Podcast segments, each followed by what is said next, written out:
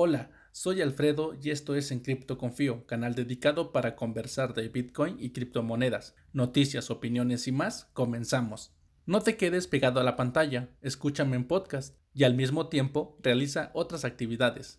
Hoy, 11 de diciembre del 2019, nos encontramos con el precio de Bitcoin en los 7.190 dólares. Se sigue viendo a Bitcoin de forma lateral, sube unos cientos de dólares y vuelve a bajar otros cientos de dólares. Se está volviendo un poquito aburrido observar cómo Bitcoin eh, se sigue comportando de una forma pasiva. Espero que en, los próximos días Bitcoin nos sorprenda ya sea con un petardazo a los 8000 o definitivamente nos lleve a visitar los 6.000 o 5.800 que tanto deseo puesto que quiero acumular más satoshis. Hasta aquí con el precio de Bitcoin. Las noticias más relevantes hasta el día de hoy. Los nuevos chips de minería hacen que incrementen el hash rate y la dificultad en la red de Bitcoin. En los meses de octubre y noviembre fue donde el hash rate y la dificultad se presentó como los más altos en el año. Desde mayo del 2019 se presentó un ascenso hasta incluso se dieron aumentos históricos en la red de Bitcoin. A través de varios análisis que se han realizado en lo que va del año en cuestiones del hash rate y la dificultad de la red, nos dice que si seguimos con esta tendencia, incluso podríamos llegar al halving del próximo año con una dificultad más alta. Pero ¿Qué provoca estos aumentos? Te preguntarás. Pues de acuerdo a varios análisis se dice que el aumento se debe a los nuevos equipos de hardware especializado, ya que como avanza la tecnología se han vuelto más eficientes, beneficiando completamente a la industria de la minería en el trabajo de descubrimiento de bloques. Y por esto estamos viendo el aumento de la dificultad en la red Bitcoin. La casa de cambio descentralizada Uniswap bloquea el acceso a residentes de 10 países. La Casa de Cambio bloquea a Cuba, Bielorrusia, Irán, Sudán, Zimbabue, Costa de Marfil, Liberia, Siria y Corea del Norte, que son países que en algún momento han sido sancionados por las normas internacionales. Entonces, si la casa de cambio, según descentralizada, detecta tu IP, y esta pertenece a algunos de los 10 países bloqueados, el acceso para que puedas hacer intercambios de Ether por otros tokens rotundamente se bloqueará. Bendita descentralización. La descentralización no existe. No nos engañemos, los DEX aún no han despegado porque están sujetos a las normas de distintos países opresores, mientras no se logre la autonomía y las comunidades de usuarios se organicen, seguiremos viendo estos bloqueos y demás actividades que ponen en duda la descentralización. Autoridad de Paraguay advierte sobre empresas que ofrecen supuestas inversiones con bitcoins. La Comisión de Valores hizo un llamado para que no se dejen sorprender e invertir en una empresa llamada BTC Investimiento, ya que no cumple con la autorización reglamentaria para promover planes de inversión en bitcoin. Qué irónico, esta vez estoy de acuerdo con las autoridades. Ya he leído en la página de BTC Investimiento y sorpresa, tiene todas las características de un Ponzi. Si eres uruguayo, aléjate de eso. Y va para todos los que me escuchan, cuidado con las estafas. Esta estafa de BTC Investimiento promete un pago de interés del 1 al 2% diario. No es sostenible para nada. Por favor, investiguen y no caigan en estafas. Ya saben, te ofrecen rendimientos de ensueño, que invites a más personas, son señales de salir huyendo. Mucho ojo, mucho ojo. Bank of America dice que Ripple es ejemplo de innovación. No sé si estoy dando las noticias o ya pasamos a la sección de humor. Solo menciono esta noticia para todos esos fieles de XRP. Les digo que los bancos no van a utilizar el token XRP. En todos los casos siempre van a utilizar la tecnología que es diferente. El ecosistema de la tecnología Ripple no es sostenible con el token XRP, sino que son dos mundos aparte, diferentes. Por favor, hagan su investigación. Los bancos en ningún momento de la historia pelearán por acumular XRP, pues el monopolio del dinero siempre lo van a querer tener ellos. No van a abandonar el fiat donde ellos controlan cada centavo y cambiarlo por un token donde ellos no controlan ni disponen al 100%. Ponle un poco de inteligencia, lea acerca de cómo se maneja la economía de los bancos y verás cómo te desilusionas tú como creyente. XRP no es la moneda ni será la moneda de los bancos. Continúa con las noticias serias. Banco Popular de China prepara prueba piloto para el yuan digital. China quiere conquistar el mundo y ya está haciendo pruebas que dan miedo. Este yuan digital se lanzaría en dos ciudades piloto, como son Shenzhen y otra ciudad que no puedo pronunciar. Esta prueba piloto de moneda digital será completamente legal porque va a contar con el respaldo del Banco Central y estará en escenarios de servicio real como el transporte, la educación, el tratamiento médico. Así es como piensan llegar a los usuarios finales, llegando a usuarios finales y generando aplicaciones frecuentemente. Así que llevaré de cerca los avances de esta noticia y veré cómo se desarrolla el petro chino. Bueno, en este caso, la moneda digital la está implementando un banco chino, contrario al Petro, que lo está implementando el gobierno de Venezuela.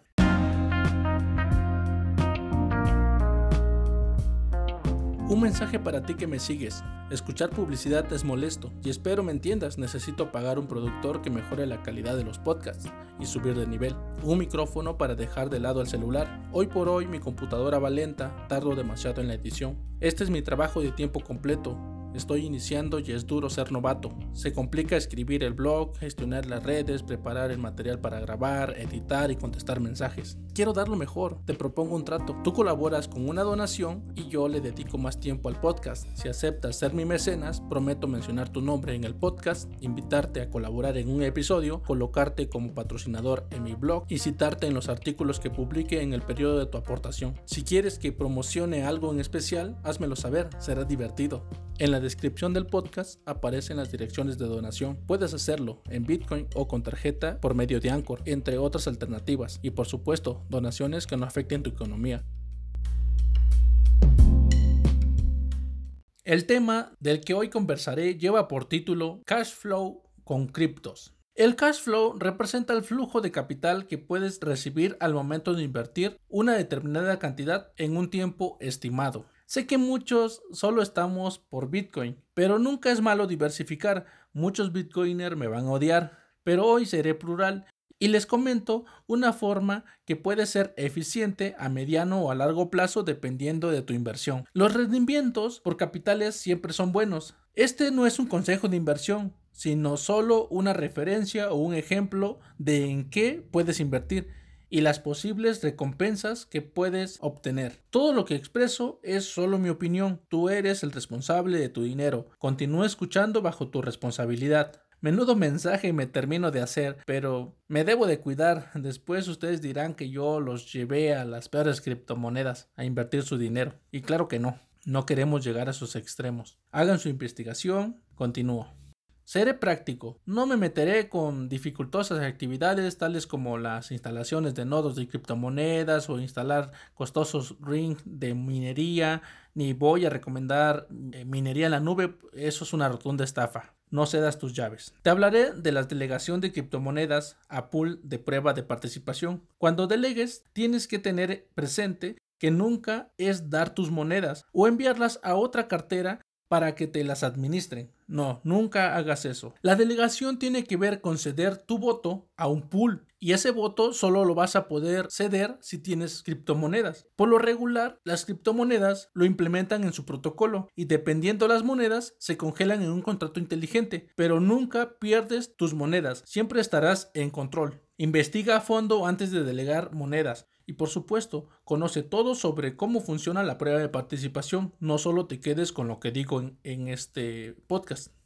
El protocolo de prueba de participación sirve para poder darle estabilidad a la red y evitar la centralización y de la misma manera sirve para verificar todas las transacciones que se hacen en la red. La práctica de prueba de participación es donde los titulares de ciertas criptomonedas delegan a un pool de participación y así recibir recompensas. Otra palabra con la cual se deben de familiarizar es el stake o el staking. El stake o staking tiene que ver con la delegación que ya has realizado de tus monedas a un pool y que no puedes mover en un periodo determinado. Esto sirve, esto sirve como control en el protocolo para darle la estabilidad a la red que ya les mencioné y porque van a estar congeladas por un tiempo determinado el propio protocolo y como recompensa vas a recibir incentivos económicos por participar en el staking. Después de un intento de explicar cómo más o menos funciona la delegación de tus monedas,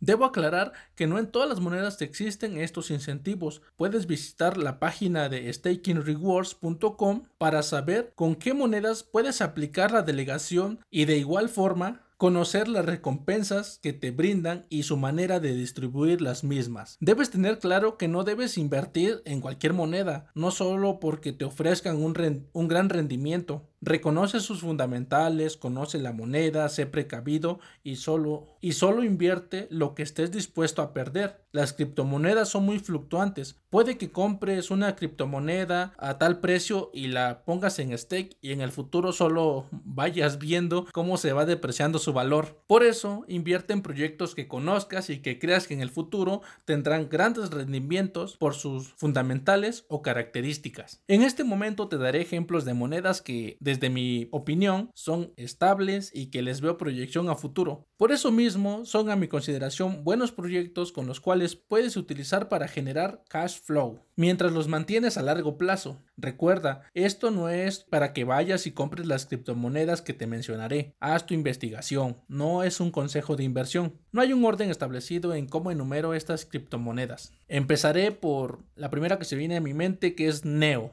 Neo es la competencia de Ethereum y tiene como objetivo construir una economía inteligente mediante la incorporación de activos digitales, eh, identificación digital y contratos inteligentes. Es una opción interesante y que puede volver a despegar en precio y al igual en su adopción. Ofrece un rendimiento anual de 1.44%. Podrá ser poco, pero si tomamos en cuenta que confías en el proyecto y en su valoración futura, puede que ese pequeño rendimiento sea más que suficiente para mantenerlo en holding. Recuerda que estás invirtiendo en los proyectos y en sus fundamentales y que al mismo tiempo vas a aprovechar este cash flow que te brindan estas criptomonedas. Así que el rendimiento puede que sea mucho o sea poco, pero debes de considerar si vas a invertir en una criptomoneda como Neo, que te da un rendimiento de 1.44 anual, que lo veas como un beneficio extra, porque al final estás invirtiendo en la tecnología de Neo, no en generar cash flow, porque para generar cash flow puedes ver otras alternativas. La siguiente moneda es Tesos, una criptomoneda que en los últimos meses ha tenido repuntes maravillosos y una aceptación por la comunidad muy llamativa. Es una plataforma multipropósito que admite dApps y contratos inteligentes. De acuerdo a su página, su objetivo es combinar un protocolo de autocorrección y de gobernanza en cadena para gestionar las modificaciones de la red. La tecnología Tesos funciona con XTZ, que es su moneda, y que se crea bajo un modelo de y que se crea a través de un modelo llamado hornear. En este protocolo a los pool se les conoce como panaderos, que son los que depositan su criptografía y son recompensados por firmar y publicar bloques. Tesos utiliza una prueba de participación delegada, pero me preguntarán cuánto de rendimiento anual me ofrece Tesos. Bueno, Tesos ofrece una recompensa anual de 6.17%, muy bueno si se le piensa hacer hold y al mismo tiempo recibir recompensas, ya sea para seguir diversificando o aplicar el interés compuesto, o sea, todo lo que te van dando de recompensas o lo que vas ganando lo vuelves a reinvertir en tesos, generando así el interés compuesto. Una tercera moneda que viene a mi mente en este momento es se llama Algorand. Para mí tiene buenos fundamentales. Trabaja sobre la descentralización, tiene buena escalabilidad y seguridad, de acuerdo a su libro blanco. Es una cadena de bloques y que parece prometedora. Para las personas que quieran comprar este activo tiene la garantía de que al sostenerlo estarás recibiendo recompensas gracias al protocolo Algorand el cual ofrece un rendimiento anual del 16%. ¡Wow! Muchísimo. Por solo tener sus monedas que se denominan algo. Recuerden, la tecnología es Algorand y su moneda es algo. A-L-G-O. Algo. Así que teniendo algo de algo, puedes calificar como tenedor de ingresos pasivos. ah, chiste criptográfico. Así que, pues yo esperaré a que baje un poquito más y las, la pondré en el radar para ver qué tal se comporta en el tiempo. El último ejemplo podría ser Cosmos, el cual es un protocolo de interoperabilidad de cadenas. Si piensas hacer hot a Atom para que te brinde un rendimiento, a cambio debes de delegar al stake de forma activa. Y esta también facilita un rendimiento de 8.42% anual, muy bueno a largo plazo. Y si el proyecto despega en el futuro, ese rendimiento se valorará más. Porque esa es la ventaja de invertir en ciertas criptomonedas que te dan cash flow o te brindan rendimientos por mantenerlas. Así que puedes ganar de diferentes maneras, ya sea comprando la moneda y manteniéndola y en el futuro se valore más y en el proceso, como la estás delegando, estás recibiendo un rendimiento por ayudar al protocolo en su estabilidad. Así que ya sabes de algunos ejemplos de monedas que pueden darte ingresos pasivos, con solo mantener y delegar tus monedas. También puedes considerar hacer interés compuesto sobre los ingresos pasivos, reinvirtiendo en su totalidad todos los beneficios. Cada vez que te recompense el protocolo, vuelves a invertirlo. Las formas de acumulación pueden ser variadas. Te invito a ti que me escuchas a que realices tu propia investigación antes de invertir en criptomonedas. Analízalas con antelación, no deposites dinero en monedas que no conozcas. Evita caer en estafas, haz tu análisis y sobre todo, solo invierte lo que estés dispuesto a perder. Y si desconoces sobre todo esto que te hablé en el podcast de hoy, tienes dos opciones. Una es que te pongas a estudiar más acerca de la delegación de criptomonedas y recibir intereses por mantenerlas en holding a estas criptomonedas. O la mejor inversión desde mi punto de vista es solo comprar Bitcoin y mantenerlo a largo plazo. Cualquiera de las dos alternativas que tú tomes a consideración son de alto riesgo. Toma tus consideraciones, haz tu investigación, vuelvo a repetir, y que Satoshi te bendiga. Te invito a seguirnos en CryptoConfío, en las redes como Medium si deseas leer el blog, YouTube para verlo y te esperamos también en el podcast. Recuerden buscarnos como en CryptoConfío. Si deseas hacer una donación en Lightning Network o sobre la cadena Bitcoin, verás las direcciones en la descripción. Me despido, mi nombre es Alfredo y esto fue en CryptoConfío.